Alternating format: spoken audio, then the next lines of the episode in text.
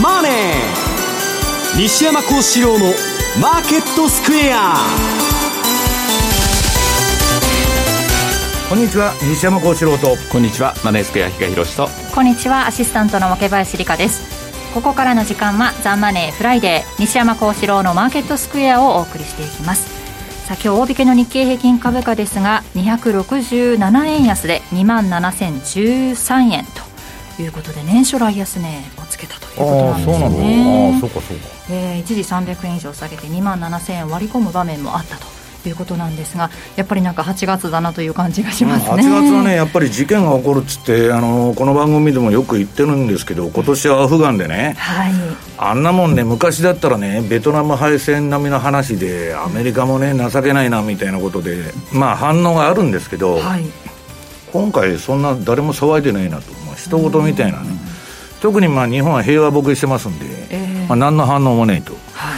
い。いうことなんですけど、これね、考えてみると、あのブッシュジュニアがテロとの戦いって言い出して、はい。20年やっとったんですよ。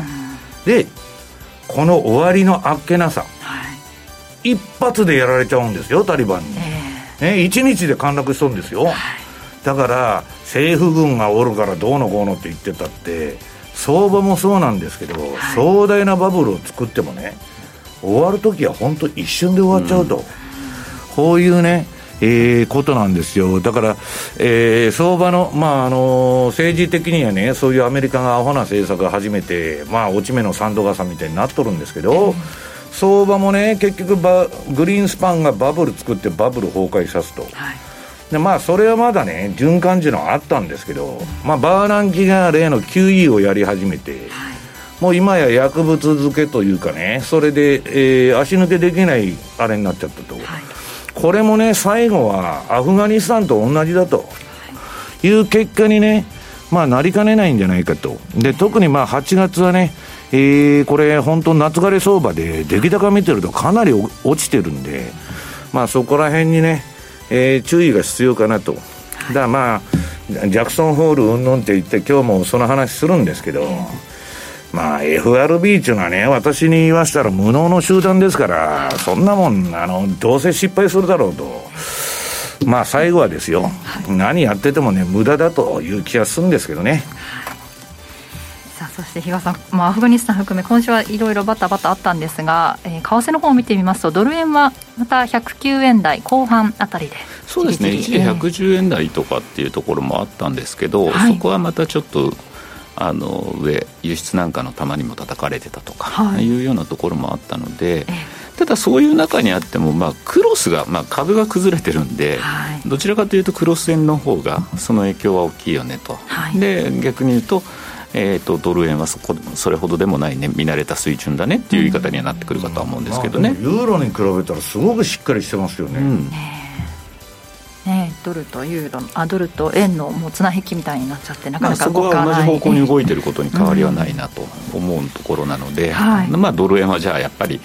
うん、次のなんかこうトレンドが出るっていう形にはなりにくいよねっていう言い方にはなりますね。まあそんな中どんな通貨に取り組めばいいのかというのをこの後伺っていこうと思います。さてこの番組 YouTube でも同時配信しております。資料もご覧いただきながらお楽しみいただけますのでぜひ動画については番組ホームページの方にございますのでご覧ください。そして投資についての質問なども随時受付中です。ホームページのコメント欄からお願いします。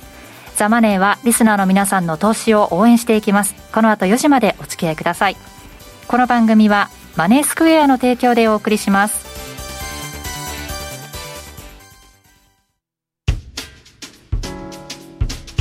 お聞きの放送はラジオ日経です。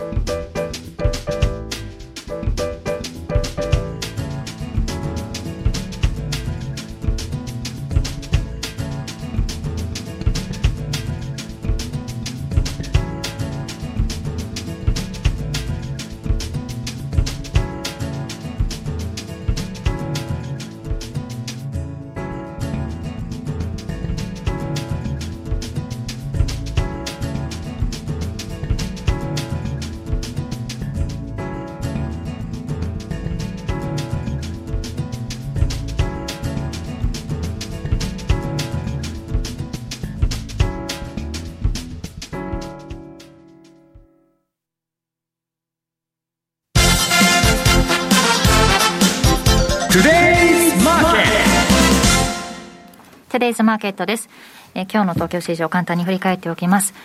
えー、8月20日金曜日、大引けの日経平均株価は267円92銭安い27,013円25銭で続落となっています。え昨年の12月以来8ヶ月ぶりの安値、年初来安値ということです。そしてトピックスはマイナス16.51ポイントで1880.68ポイントでした。そして為替です。現在はドル円が109円の7172、ユーロ円が128円の1527、そしてユーロドルが1.168487での推移となっています。ではまず為替の振り返り、比嘉さんお願いします。はい。まあ今週は2つイベントだったのかなというところで、1つがまあ FOMC の議事録との公開っていうところで、まあサマリーを今、えー、拾ってきたのをですね、まあ資料を上げてもらってるんですけども、はい、まあこれ見てると、まあ人、これまではですね、FOMC やった時も、ある程度みんなあの全員一致みたいな形で、はい、はい、ちゃんちゃんというようなところが多かったわけなんですが、かなりこの今回のサマリーを見るだけでも、はい、中身がちょっと。パウエルを追い出そうとしてるんじゃないの？いやさすみんなテーパリングするって連銀のやつらが言ってるじゃないですか、えー、パウエルにしてみたらね俺の再選がかかってるのに余計なこと言うなと思ってると思いますよ。逆に言うと FRB 議長って、はい、そこれまでっていうのはある程度その投票権のある人たちに対しては事前の根回しっていうので、まあ、全一というような形にこぎつけてたと。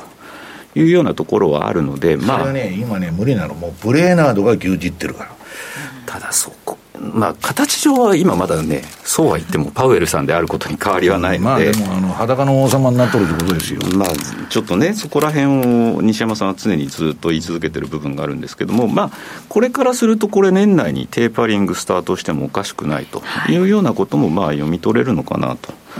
いうところではあるんですけれども、はい、まあ、先ほど申し上げた通り、えー、FRB はずっとですね、まあ、特に議長さんというのは投票権のある人に対してはきちっと話をして、で、このパウエルさんっていうのは、とにかくあの自分が理事をしてた時ですら、反対票を一度も投じなかったというようなところもあるので、まあ、今、相当、えー、根回しというようなところにですね、まあ、奔走してるのかなと。でも、米債の利回りが1.24というのはおかしくないですかそう思います、うん、そこは後でお話ししようと思ってました、はい、で結局のところ、FRB っていうか、まあ、ここはですね、雇用目標に重点を置いて、物価目標の達成には大きな柔軟性を持たせるというのが昨年、まあ、そういうことを打ち出してたというところからすると、まあ、失業保険受給者数の推移と、継続受給者数っていうのも、ある程度コロナ前のところまでは今戻ってきてる。まあ、厳密に見ると、まだ多いよねって、コロナ前よりはまだ継続して受けてる人の数は多いんですけれども、はい、やはりこれ、あのー失業保険の部分の上乗せ分が徐々にもう剥落してきてるので、それが完全に終わった頃の数字を見て、ある程度、まあ、えっと、27日の午後11時だったかな、あのジャクソンホールでのパウエルさんの講演の時間、そういうふうに発表されてて、何言うかまだ分かんないですけど、私もしかしたらそこで、その雇用の数字っていうところで、一定のそのテーパリングの道筋みたいなものを匂わせることはしてくるのかなと思ってて、ただし、その一方で、コロナが今後どうなるかっていう、そこの不確定要因があるじゃないですか、そこは今までと同じような言い回し。っていうことになると、えー、っと、10月ぐらいの数字を見たいというふうになれば、11月ぐらいの雇用統計ですかね、はい、そのあたりまでの数字をずっと追っていくような方向性を、なんかこう、見出させるというか、市場にまあその辺のヒントを与えてくれるのかなぐらいな、今来、来週のですね、ジャクソンホールに関しては、ちょっとそういう期待を持っていると。はい、で、先ほど西山さんおっしゃってた通り、じゃあテーパリング、ある程度そういうふうにやっていくっていう道筋があるんだったら、この10年債の動きはどうなのよと、はい、これ、多分まだ市場だから、そこまでまあ織り込むとか、そういうことには絶対言ってくれない連銀の総裁がね、テーパリング、テーパリング、テーパリングって言っとんですよ。うん。普通は反応して良さそうなもん誰も真に受けてないってことでしょ。とりあえずだからその腸が何を言うっていうところに一応そこを確認してから動いたって今から動くよりもまあ、そこをはっきりさせてから動いてもいいのかなというところを見てるのかなはっきりしたことなんか言ったことないですよ、ただそ、そこでさっき言った通り、道筋を示すようなことを言うことになれば、それは違ってくるんじゃないかっていうのが一応。あの人、2月で任期切れるんですよ。ですよ、まあ、そうなんですけど。じゃあこのまんまずっとああでもない、こうでもない、うだうだ言っててもですね、拉致が開かない、今、これだけ意見が分かれてるっていうのも、もう目に見えてるわけですから。だから僕は思ってるのは、FOMC っていうのは全会一致のね、シャンシャン総会なんですよ。うん、こんだけ割れてるっていうことはね、パウエルを引きずり下ろしたいっていうやつがね、テーパリングを言っとんだと私は思うんですよ。うんまあ、そこに関しては、とりあえず来週のジャクソンホールでどういったことが出るかっていうのは、もう来週の、えー、と金曜日の夜11時、そこではっきりしてくるので。仮にテーパリングなんてやったら、市場はね、すごい感触を起こすと思いませんか？いやだからね、そこもわからない、そういうふうに思ってるからゆえに、そういうふうな、これまでっていうのは、低金利と株高っていうのが同居してたわけじゃないですか。はい、ただそのえーと、と今、1200億ドルっていうその買い入れをしてるわけなんですけど、それ、そこをどう減らしていく、た例えばその道筋っていうのを、うまく、私は割とどちらかというと、これまでって、まあ、パウエルさんって、一応市場と対話はできてる人だというふうには、一応見見てるんですよ。はい、っていうことを考えれば、場合によってはその、そういう道筋を示したっていうことが、仮にもそうやって市場が受け止めるんだったら、割とそこは素直にうまく乗り切ったねっていうことにつながっていく可能性もあるんじゃないかなっていうのはちょっと思ってたりして、うん、私はね、そう思わないのは、オプションのね、うん、米債のですよ、ボラテリティが全然上がってこないと、普通はなんかそういうテーパリングらしきものをやるんならね、業者っていうのは必ずヘッジに行くんですよ。はい。何にも動かないし、米債自体ね、1.24でテーパリングするって言っとるんですよ。で、確かに比嘉さんが言うように、イベントでね、必ずあの文言に反応してアルゴリズムとかいうのが暴れますから、やるんだけどね、まあ、私が言った2008年以降から何回もチャンスがあってできてないのに、こんなね、アホみたいな借金作って、今更金利上げるとかね、引き締めるとかいうのができるんがいと。いうのがね、根底にあると思うんですよね。現実的じゃないという見方があると。うん正常な状態に戻すっていうことを考えれば、株高と今度、金利高っていう、今までにはないようなですね、またそういうような部分っていうのも出てこないとも限らないかなというふうにも思うところもあるので、ちょっと正直だから難しいのは確かです。で一方で、じゃあ、まあその先行きの経済見る上で、よく資源の動向がどうのこうのとかってよく言われて、はい、同価格、ちょっと今日持ってきたんですけど、まあ、これまで割と銅ってしっかりとしてるよねっていうのが広く知れ渡ってたんですが、ここに来てちょっとやっぱりその動き、まあ、景気減速織り込んどるというようなサプライチェーンもつぶ崩れちゃったし、ね、おっしゃる通りですね、でさらに原油、原油に関しても少しここのところですね、やっぱりもう70ドルまで行きかけて、70ドル超えてる場面もあったにもかかわらず、その後、じりじりじりじり、多分後で西山さんがシーズナルチャートも準備してきてたと思うので、まあ、この先、確かに下がりやすいっていうところではあるんですが、ちょっとこういった部分が気になってはいるんですよ。これが先行きを表しているのかどうなのかっていうところもあるので、まあ、ただその一方でニューヨークダウンの動きを見てても、まあ相変わらず、今週、先週ぐらいから少しこうちょっと下げがきつく見えるような場面もあるんですが、長いチャートで見ると、まだ史上最高値の近辺でですね、まだうだうだしてるというところもあるのでですね、まあこれ、ようやくちょっとその、私自身は、えー、ジャクソンホールで、次の方向性っていうのは出てくるんじゃないかな、どのあの商品においてもと。い。うような感じでは、今、ちょっと見ているというところですね。えーはい、であともう一つ、今週のイベントとして、まあ、びっくりしたのはこっちの方だったんですけど、ニュージーランドの政策決定会合があったんですが、はい、その1日前に、1人の新規感染者が出たということで、えー、ロックダウン。で、今回、金利は据え置きと。はい、でえっと、結局あの、政策決定会合の時でも、7人ぐらいまで増えてたんですかね、結局感染者が。で、今日も新たにどうも11人出てきてると。はい、で、えー、どあのそう首相か、あの女性の首相曰く、ちょっとオークランドだけでは収まりつかなくなってきてるねと、うん、ウェリントンあたりでもちょっとそういった動きが出てきてると。いうところなので、外出規制も延長するみたいですね、まあ、ただね、これがまた来週の火曜日ぐらいまでなんですよ、一応今、延長してるのが。で、そこでもう一回見直すと。一方で、オーストラリアって9月2日までだったのが9月末までとかいうようなところなので、ちょっとそのあたりの部分、まあ、コロナに対する部分っていうところが、今のちょっとこのオセアニアので、で一方で、RBNZ の総裁、かなり高派な発言して、今回だって本当は上げたかったんだと。もう今上げなくていつ上げるんだぐらいな、そんな感じの発言もしてたので、はい、まあ、そういう意味では、その今、ニュージーランドの10年債の金利ですね、こちらは、えー、割としっかり上がってると。一方で、オーストラリアの方の金利っていうのはどちらかというと低下してるというようなところなので、まあ、金利差がちょっと拡大してるよね。で、ニュージーランドドル買いの方が今は優勢なんですけど、これ、オセアニアの10年金利差と OG9 のチャートなんですけど、左の方でもですね、2020年のね、4月ぐらいに、えっと、ちょっと金利差が今と同じぐらい拡大している局面が見えてるんですけど、その少し前に実は OG9 って0パリティを一度割ったっていうのはその時に出てきてるんですよ。だからその時と同じぐらいの今金利差はあるにもかかわらず、ただ OG9 のレートだけを見ると、まあその時よりも高いところからの発射台だったという言い方もできるんですが、そこはまだついてきてないよねと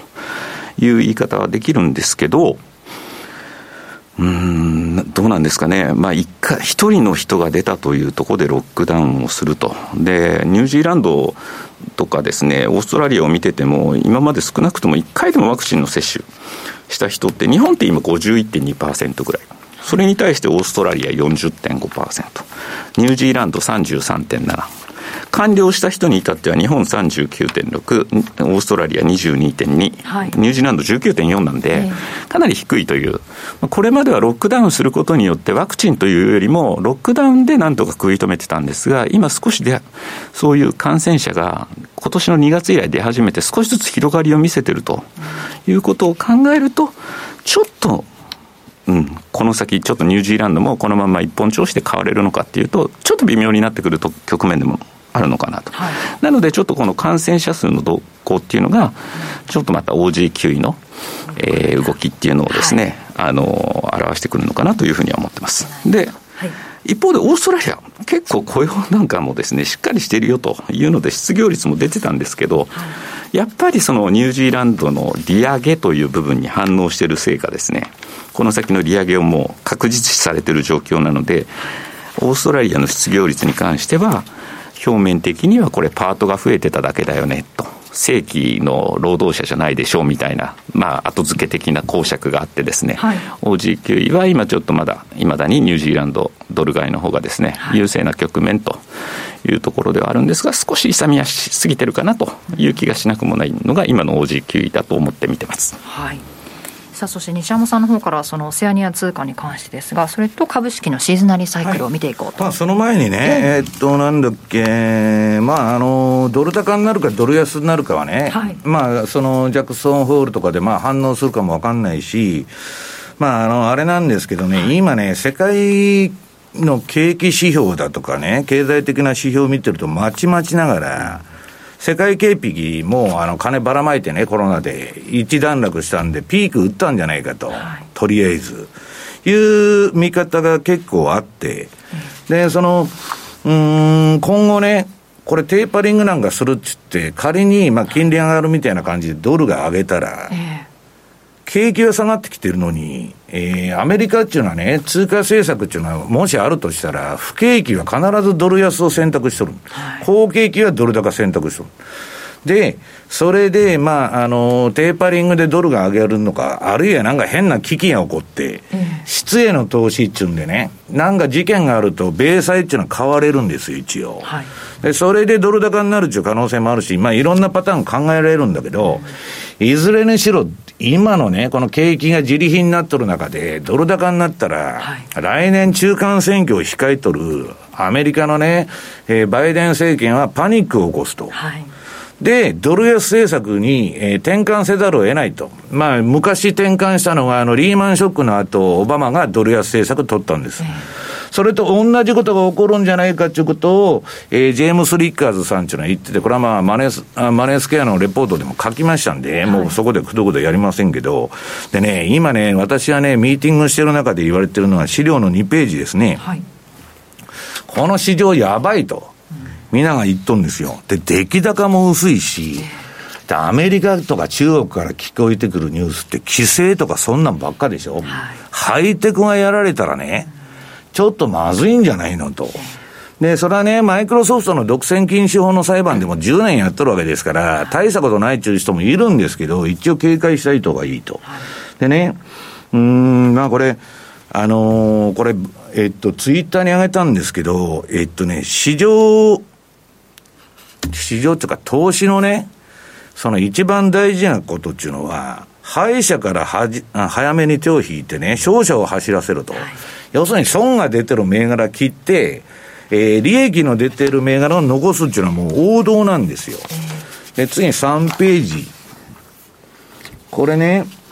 まあ、あのー、テクニカルが、これはまあ、ポール・チューダーが全部言っとるんですよ。テクニカル分析やファンダメンタル分析をサポートすると成功する確率が大幅に向上すると。要するに自分の相場感だとかね、ファンダメンタルズなんて言ったって思い込みですから、えー、相場が逆に動いてるのに、えー、ファンダメンタル的には買いだっつって買ってても損が増えるだけと。でな要するに価格そのものの分析がない限りですね、えー、相場っていうのはファンダメンタルだけでやってると、えー、ちょっとまずいことになると。でね、負けてるポジションには追加するなと、これ非常に重要なことなんですよ。あの、損が出てるのに、自分が市場から追い込まれてるのに、ポジションどんどんどんどん増やすっていうのはね、まあ投資の理論上は、えー、一番まずいことなんですよ。で、この今みたいにバブルに湧いとるからね、最後のね、5波動が一番上がるから取りに行こうっていうのも結構なんだけど、一瞬でアフガニスタンのように終わる可能性がある。ドスンと。アリババとかね。どんだけ下げてるんだよと。中国政府が何か言っただけでコロッと変わっちゃうんですよ。だからそういうことにも気をつけないといけない。だから、その、アップサイドをあえて、まだ上がると思ってても捨てるということも必要だということなんですよ。で、まあ、えっ、と、5ページ。要するにね、みん、皆さん投資するのに銘柄選択っていうのをするんだけど、それはね、今マーケットが何を見てるのか。マーケットテーマですよ。で、あと、ファンダメンタルズ、それはまあ、えー、個別銘柄なら企業業績とかね、はい、まあ、あの、為替ならその国のファンファンダメンタルズどうだというのがあるんですけど、あとまあ、シーズナリーサイクルをね、この考慮しとくと、知ってるのと知らないとでは全然パフォーマンスが違ってくると。で、それをね、ポートフォリオで持って、えー、一つの銘柄、例えば5ドル上がったとかね、下がったとかね、えー、日経が上がったとか下がったとか、一喜一憂しててもしょうがないんですよ。これはね、投資っていうのは本当時間をかけて積み上げていくあれなんで、で、まあその中で今日はね、シーズナリーチャートちょっと今のところね、8月安っていうのは今年出てて、まあ8月はね、えー、高校野球がちょうどあの、日賀さん始まる頃からもう不景気色がすごい強まってくるわけですよ。みんな高校野球見て相場やってないとか。いや、本当で、この前オリンピックやっとったでしょ、えーで、その、まあ、その中でいろんなアノマリーっていうか、シーズナリー的なね、季節的な特徴を相場っていうのは持ってるんだけど、5ドルはね、6ページの資料。これ見てもらったら、過去20年の平均でこんな8月ドスンと落ちとったら、こんなもん8月に5ドルなんか買ってていいのかよと、まあ8月1日に買うとまずいってことですよね。で、5ドルドルのじゃあ動きを見てみようと7ページ。どうなってるのかって言ったら今、まあ、8月になる前から下げとるんですけど、この8月ね、初旬は回避しとったの。この8月安っていうの。だけど、やっぱり下がってきて、今これ5ドルドルってね、標準偏差ボラティリティトレードでもあのトレンドが出ちゃって、これあのサイドバーが2つとも黄色くなってると、強い売りトレンドが出てるわけです。で、次が8ページの5ドル円。もうこれもね、完全な売りトレンド相場になっちゃってるんで、これ標準偏差と ADX、あの、えー、っと、青い標準偏差と黄色い標準偏差の線が一緒に下から上がってて、で、サイドバー両方とも黄色くなってる。まあ、こんなもんもう売りシグナルの何者でもないと。だからまだこの8月のね、今日20日か。はい、まあ、まだね、日にちが残ってるんで注意した方がいいと。はい、で、ニュージーランド。これももう、あの、5ドルと同じように9ページですね、シーズナリー見ると、墜落チャートですね、8月は。だからまあ、8月、9月のその安値を待って、そこで、えー、買ってですね、年末に売ると勝率が高いっていうのは先週の放送で津田さんが言ってたの、あの9割とかね、過去10年で。で、今のニュージーランドドルのチャートを確認すると10ページ。これももう5ドルと同じように売りトレンド相場になってると。で、ニュージーランドドル円の方も、うん売りトレンド相場になってですね、えー、下のサイドバーが2つとも黄色くなってると。これはいかんと。で、この、まあ、結局はまあこれ逆張り的に言ったら、この8月はね、安値落ちるのを待って、まあ次のね、えー、あれに備えてる時期ということになるんですね。で、12ページ、円の、えー、シーズナリーチャート。これはね、この青い線が上に上がっとるのが円高なんですよ。だ8月っていうのは円高でしょ？過去20年の平均で。ただし、ドル円の13ページのチャート見ると、まあ確かに私のシグナルでは、えー、その一番下のサイドバー、メガトレンドフォローっていうのは売りになっとるんですけど、ジグザグ、ジグザグやっとるだけでね、はい、こんなもんはもうトレンドフォローに私は適さないっつって、まあ、あの、かなりポジション小さくしかやってないんですけど、全然稼いでくれないと、こいつは、まあ、このところいい相場があったんですけど、はい、まあ、あのー、過去4、5年見るとね、えー、トレンドフォローという意味でやるに値しないと。で、14ページ。今度はユーロはどうかと。はい、ユーロは8月安なんです。うん、で、今15ページのユーロドルのチャート見ると、まあこれもね、えー、売りトレンド相場になって8月安になっとるやないかと。はい、で、16ページのユーロ円。このユーロの相場がね、すごく儲けやすくて今、えっと、買いトレンドと売りトレンドがはっきりしてて、で、今この矢印、黄色い矢印が出たとこから上がったり下がったり振りながら下げとるんですけど、結局墜落してきたと。で、8月のユーロ安のアノマリを受けて、これもダメだと。で、次、日経平均。こんなもんね、今日年初来安値でもそんなことどうでもいいんですよ、私にとってはね。日経平均っていうのは、これ見ると、8月っていうのは極めて分が悪い買い方にとっては。それはもう、えー、っと、7、8月はもうダメなんですね、この商品は。はい、だから、ここで買いに入るということは、極めて分が悪い商いをしているということをね、皆さん認識しないといけないんです。あの、証券会社のレポートとか万年強気で、年中買い場ですから、8月も7月もね、9月も全部買いなんですけど、ね。要するに、過去のデータを見ると、7、8は下げがすごい飛んで、9月の初旬まで下げて、そこで逆張りに行くんならまだわかるんだけど。まあ、そういう結果になってると。で、この日経の18ページの日経平均の CFD の冷やし見ると、この青いとこで囲ったのが10月末に買って、4月末に売っちゃうと。で、これ4月末過ぎて5月に入ってからね、今年もどうなってるかっつったら、横ばいの自利品じゃないですか。で、私もね、これ今ね、メガトレンドフォローの方では買いシグナルができて、買ってやられとるんですよ、この、このポジション。コンピューター勝手にやってますから。ただ、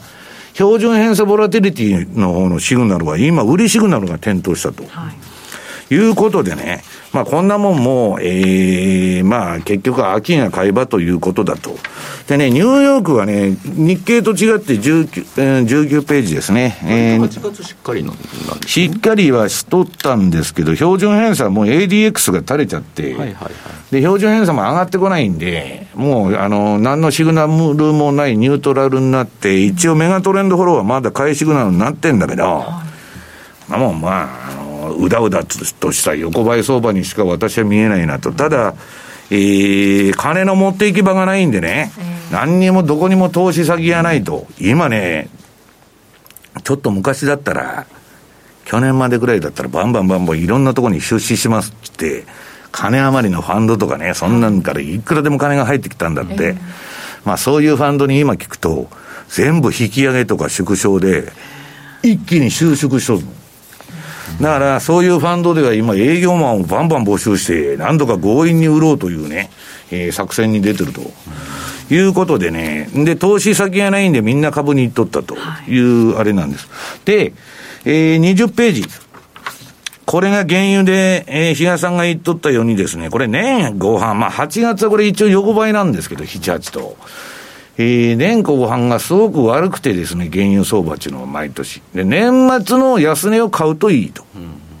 いうことなんです。で、逆に6月に売っちゃわなきゃダメなんだ。年末に買って。これ本当にまあ半年間というか7ヶ月っていうかね、そこが買いとして入るには美味しい相場で、じゃあ21ページ見ると原油相場どうなってんだと。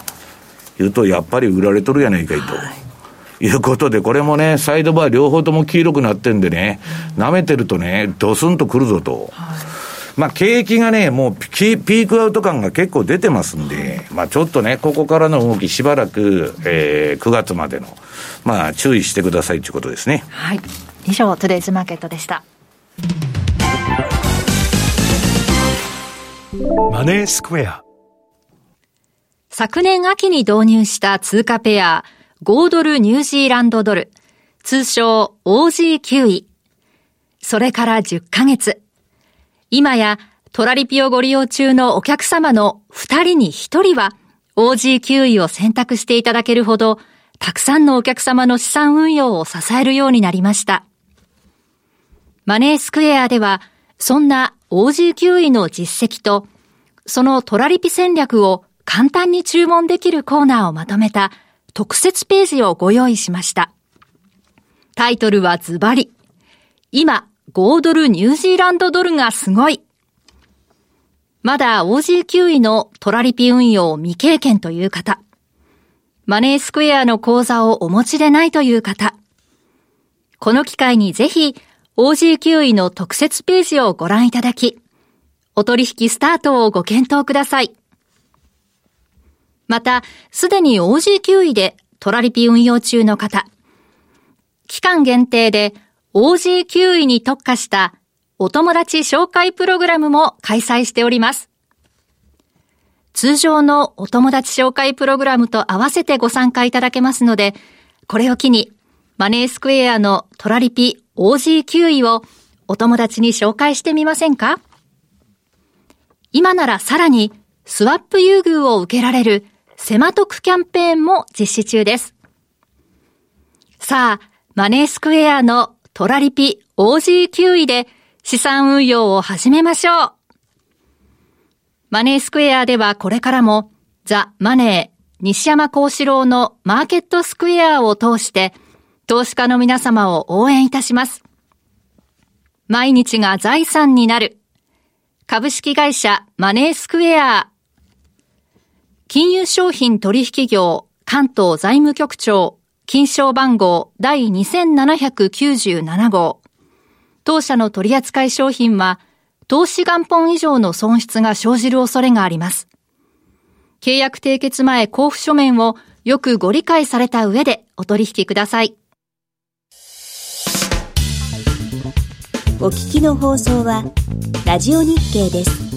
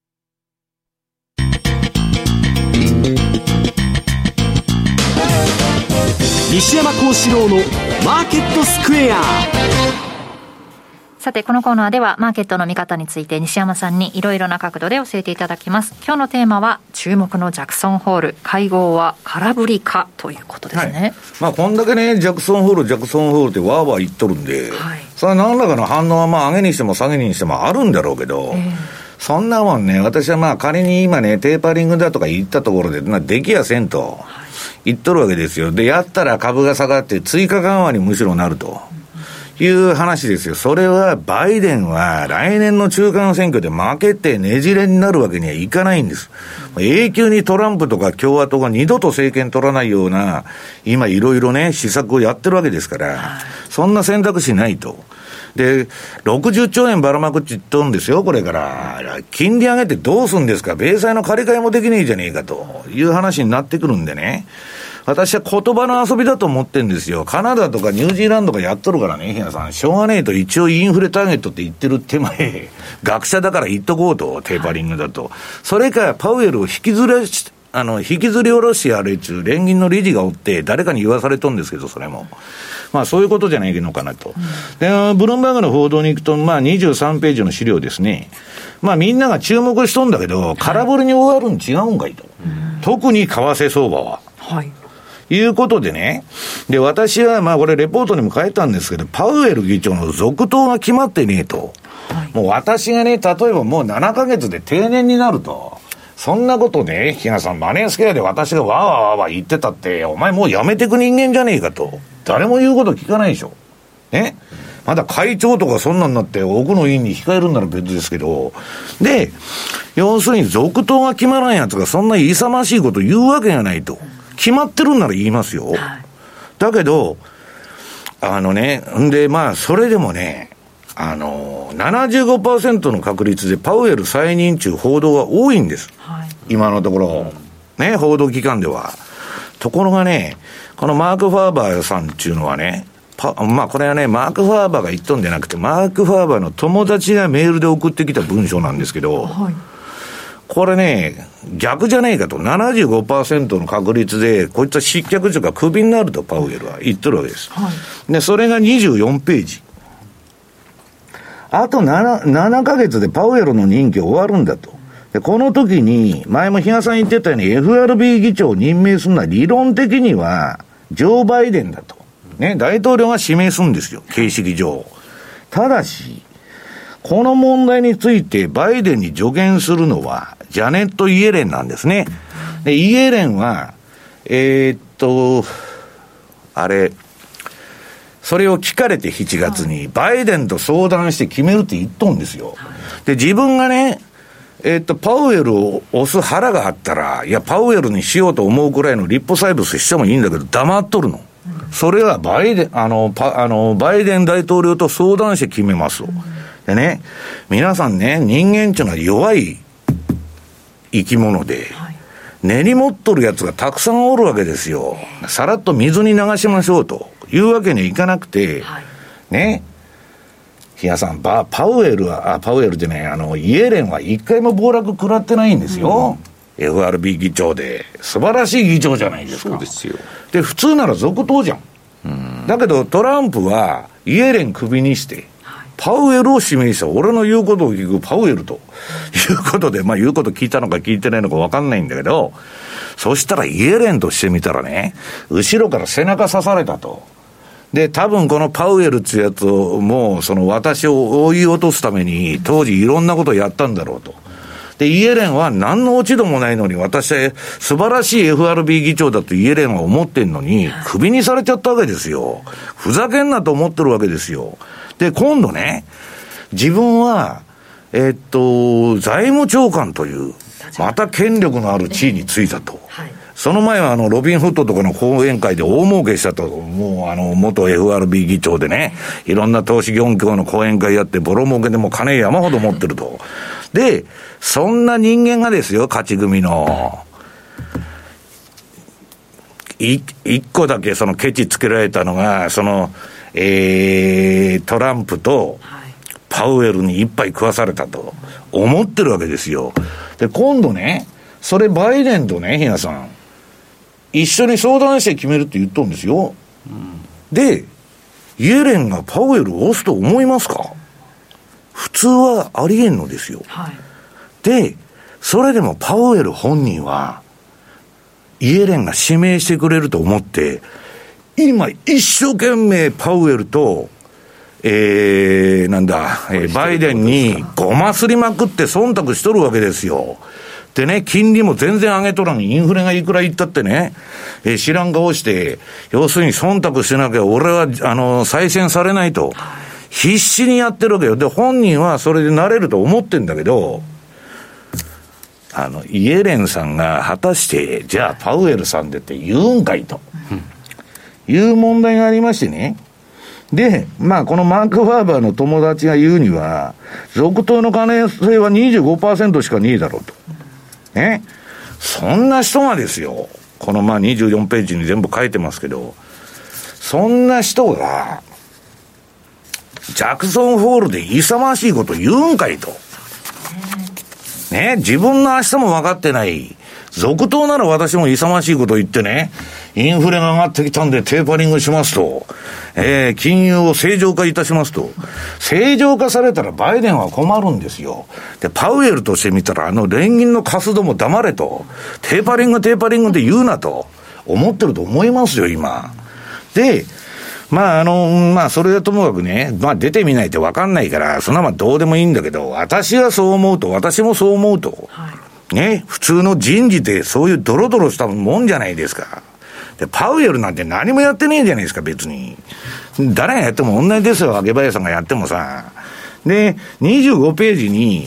これはね、新大統領が就任して1年目、要するに大統領選挙翌年の相場っていうのは、そもそもね、8月9月リターンが悪いんですよ、もう歴史的に。だからこんなとこ買いに入っとっても、ダメだと。まあ9月の安値もあって買うぐらいがね、一番いいんだと。それとね、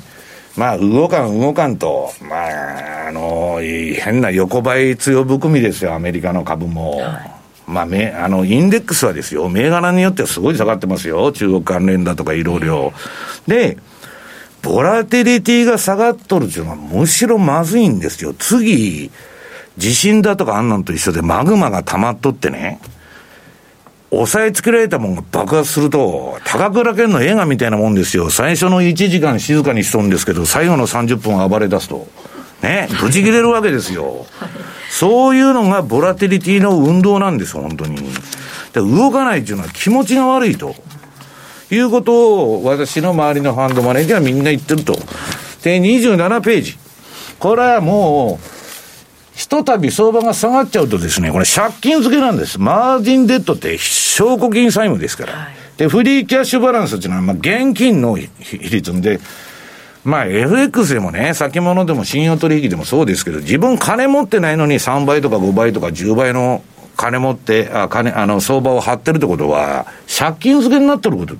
で、現生でやってたらいいんですけど、レバレッジ1倍で。これで相場が下がったら投げざるを得ないんですよ、この人たちは。で、そういう変なね、負債みたいなポジションが28ページ。今、世界に2300兆ドルあると。これ爆発したらね、次元爆弾ですよ、これ。これは不発弾じゃないんですよ。必ずいつか爆発するんですよ。だから、私はこの、この今度のね、アフガンのあの陥落の姿見てて、20年間、ね、テロとの戦いだとブッシュジュニアからずっとやってきて、オバマもややっとったですよ、いろいろ。一体何なんだと。ね。で、びっくらこいたと、アメリカも。いや、びっくらこいた。いや、相場も同じで、ね。皆さんまさかの坂を下っていくことが相場の暴落なんです。だから常に、まあ特にこの夏場の時期から秋にかけてはね、はい、この気持ち悪いボラテリティの状況といい、まあちょっとディフェンシブ、ディフェンシブにね、えー、相場守りを固めるということが必要じゃないかなというふうに思ってるんですけどね。はい、以上、FX マーケットスクエアでした。お聞きの放送は、ラジオ日経です。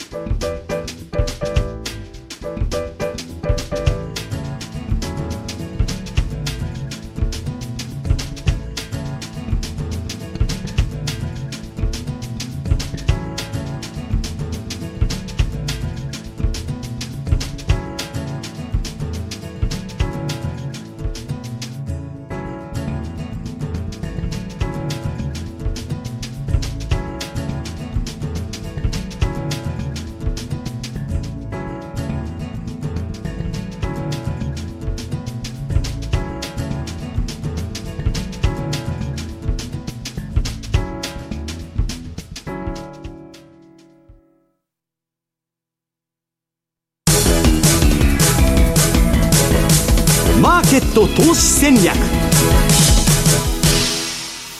さて来週に向けての投資戦略比嘉さんお願いします。はいコマーシャルの時も言ってたんですがどうもこの